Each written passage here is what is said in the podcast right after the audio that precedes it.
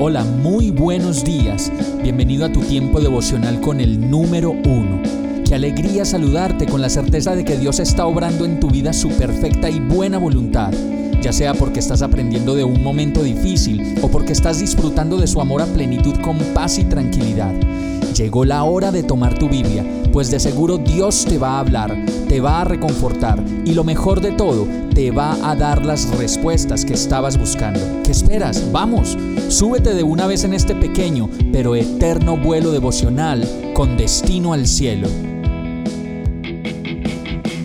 Y el mensaje de hoy se llama A mi pueblo le arrancan la piel. Miqueas 3:12 dice: Entonces dije: Escuchen gobernantes de Jacob, autoridades del pueblo de Israel.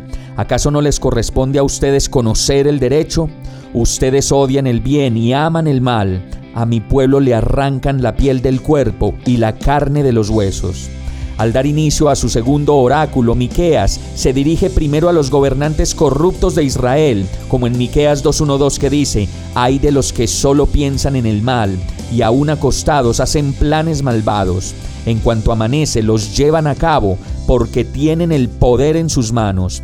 Codician campos y se apropian de ellos, casas y de ellas se adueñan. Oprimen al varón y a su familia, al hombre y a su propiedad." Y sabemos que Miquea se dirige primero a los gobernantes corruptos de Israel, quienes deberían estar al tanto de la injusticia, pero cuya conducta hacia los pobres era como al sacrificio indiscriminado de animales. Sigue diciendo el verso, ustedes odian el bien y aman el mal. A mi pueblo le arrancan la piel del cuerpo y la carne de los huesos. Ustedes se devoran a mi pueblo, le arrancan la piel, le rompen los huesos, lo descuartizan como carne para la olla, como carne para el horno. Seguramente como pasa con los gobernantes de Miqueas, al llegar el juicio estas personas no recibirán respuesta alguna de Dios a su solicitud de ayuda. Miqueas 3:4 dice: "Ya le pedirán auxilio al Señor, pero él no les responderá. Esconderá de ellos su rostro porque hicieron lo malo."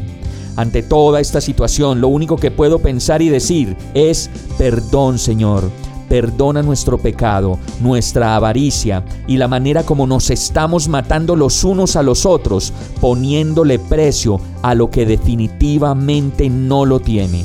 Vamos a orar. Perdona Señor, pues seguimos siendo como ese pueblo terco y obstinado en el que unos pocos llenos de codicia solo buscan acabar con los campos y oprimir a las familias.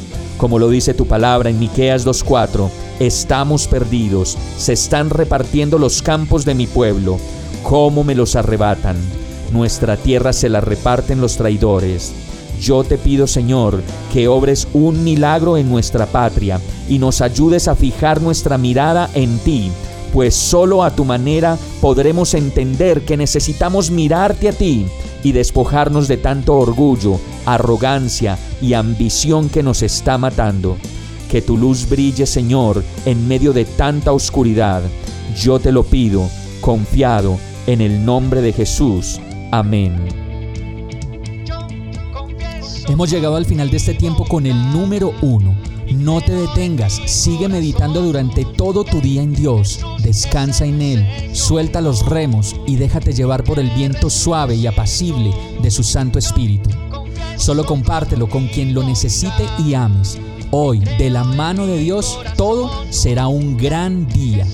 Para más información visita nuestra página www.iglesiabierta.com o llámanos al 313-334-0116. Oramos y rogamos para que cada día te enamores más de Dios y para que no pares de pasar todo tu tiempo con el número uno.